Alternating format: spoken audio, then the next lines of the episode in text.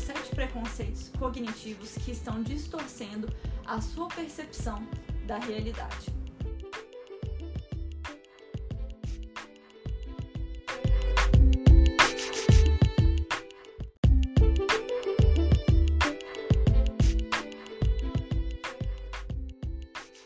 Você sabia que na maioria dos projetos que nós fazemos, nós carregamos nossos vieses, emoções, preconceitos e tudo isso pode influenciar negativamente no sucesso do seu projeto. Quando os clientes vêm até mim me procurando, principalmente para fazer uma análise de viabilidade econômico-financeira para a abertura de um empreendimento, eu sempre friso isso, que essas coisas que nós carregamos, essas emoções, viés, preconceitos, elas podem distorcer a imagem que nós temos da realidade. Por isso que é necessário um estudo analisando bem os dados reais para que a gente tenha um resultado satisfatório e mais próximo da realidade.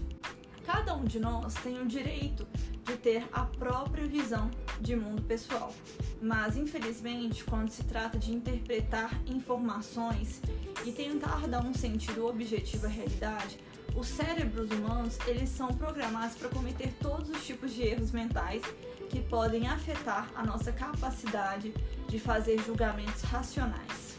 No total, existem mais de 180 vieses cognitivos que interferem em como processamos os dados, pensamos criticamente e percebemos a realidade.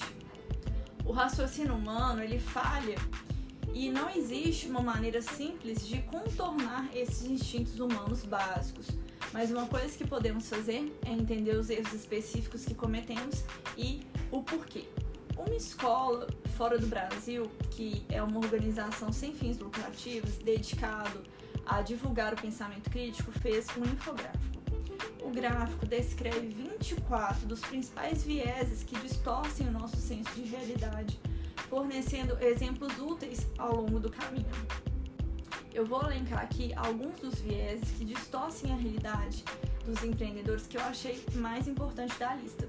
O primeiro é o declínio. Você se lembra do passado como se fosse melhor do que antes e espera que o futuro seja pior do que provavelmente será.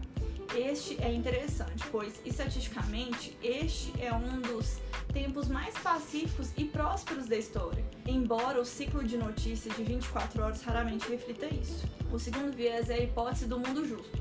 Sua preferência por um mundo justo faz você presumir que ele existe. Claro, é muito mais desconfortável pensar que o mundo é injusto, mas ao compreender isso, você fará julgamentos mais precisos sobre pessoas e situações. O terceiro viés é o viés da crença. Se uma conclusão apoiar suas crenças existentes, você racionalizará qualquer coisa que a apoie. Em outras palavras, em vez de olharmos voluntariamente para novas informações, estamos preparados para defender nossas próprias ideias sem realmente questioná-las. O quarto é o efeito de enquadramento. O contexto e a entrega podem ter um grande impacto em como a história é interpretada. Devemos ter a humildade de reconhecer que podemos ser manipulados e trabalhar para limitar o efeito que esse enquadramento tem em nosso pensamento crítico. O quinto, o problema do conhecimento. Você já tentou explicar algo que conhece de maneira complexa e em que trabalhou por muitos anos? É difícil porque você já internalizou tudo o que aprendeu e agora se esquece de como explicar. E o que é óbvio para você não é para os outros. A sexta, reatância. Às vezes, todos nós temos o desejo de fazer o oposto do que a gente disse. Ninguém gosta de ser constrangido. O único problema é que quando estamos nessa situação, há uma tendência de reagir de forma exagerada e jogar qualquer lógica pela janela. E por último, temos o efeito spotlight como cada um de nós vive dentro de sua própria cabeça, nosso foco natural está no que estamos pensando e fazendo.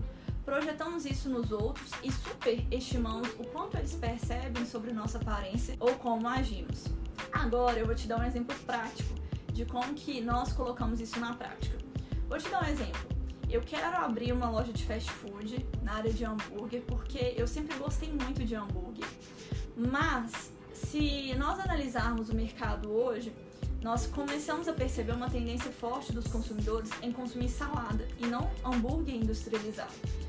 Por isso que se eu levo essa minha vontade, esse meu desejo para o projeto e não levo em consideração esses dados atuais e as projeções para o futuro, eu posso entrar nesse negócio e acabar indo à falência, porque as pessoas não estão procurando consumir isso.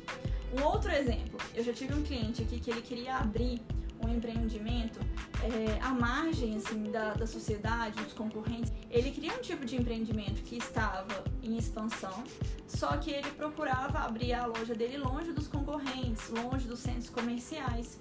Só que isso era um problema para ele, por quê? Esse tipo de empreendimento que ele procurava abrir, ele era um tipo de empreendimento que as pessoas não compravam apenas pela necessidade, mas também pelo status social. E onde ele queria abrir, né, principalmente aí à margem da sociedade, era um local que não seria estratégico para o empreendimento dele. Por quê? Se as pessoas estavam procurando, além de consumir por necessidade, mas o status social, ele precisava abrir em um centro comercial bacana, ele precisava abrir em um, um, um bairro, né? que trouxesse essa imagem e não a margem da sociedade. Isso iria acabar com a imagem dele. E qual que era o viés que ele carregava com isso? Ele carregava o viés de que o futuro ia ser pior do que ele imaginava.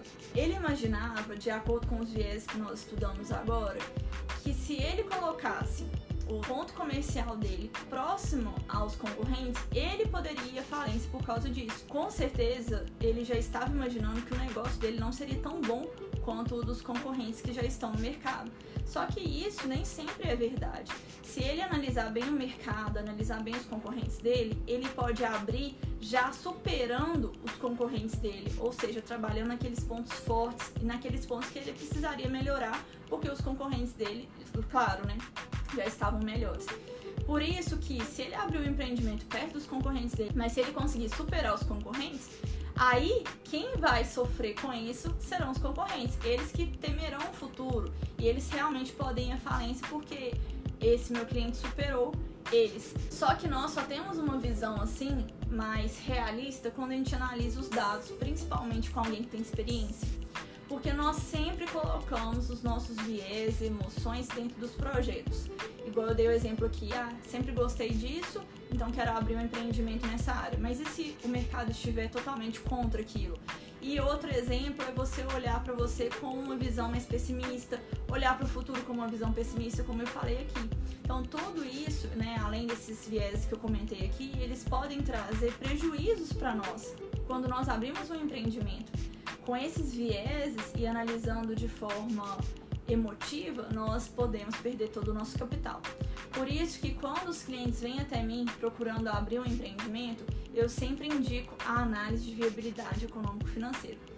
Como que é realizado esse projeto? Eu vou analisar os dados de forma a entender o mercado com uma visão estratégica e vou passar para ele qual que é o resultado daquele projeto, se ele é viável ou não economicamente e financeiramente. A análise de viabilidade econômico-financeira procura exatamente isso, tirar todos os vieses e ter mais segurança sobre o projeto que você quer implementar. Se você gostou desse vídeo, clique em curtir, se inscreva aqui no meu canal para ter acesso aos outros conteúdos para os empreendedores e por último eu vou deixar aqui um depoimento de um cliente sobre a análise de viabilidade econômico-financeira.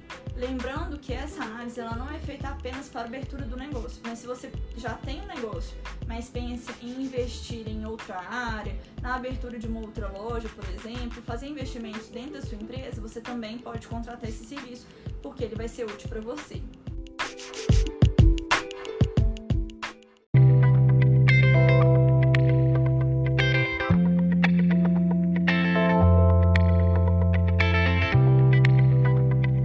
Então, Thalita, é, muito obrigado tá, pelo, pelo trabalho prestado aí, estou super satisfeito. É, você é uma pessoa muito comprometida, é, abriu muito minha mente por um monte de coisas, é, me, realmente me deu um norte, como eu agir, como eu fazer, de que maneira executar. Muito, muito obrigado, estou super satisfeito. É, você é uma profissional muito comprometida é, e espero muito em breve fazer novas parcerias com você.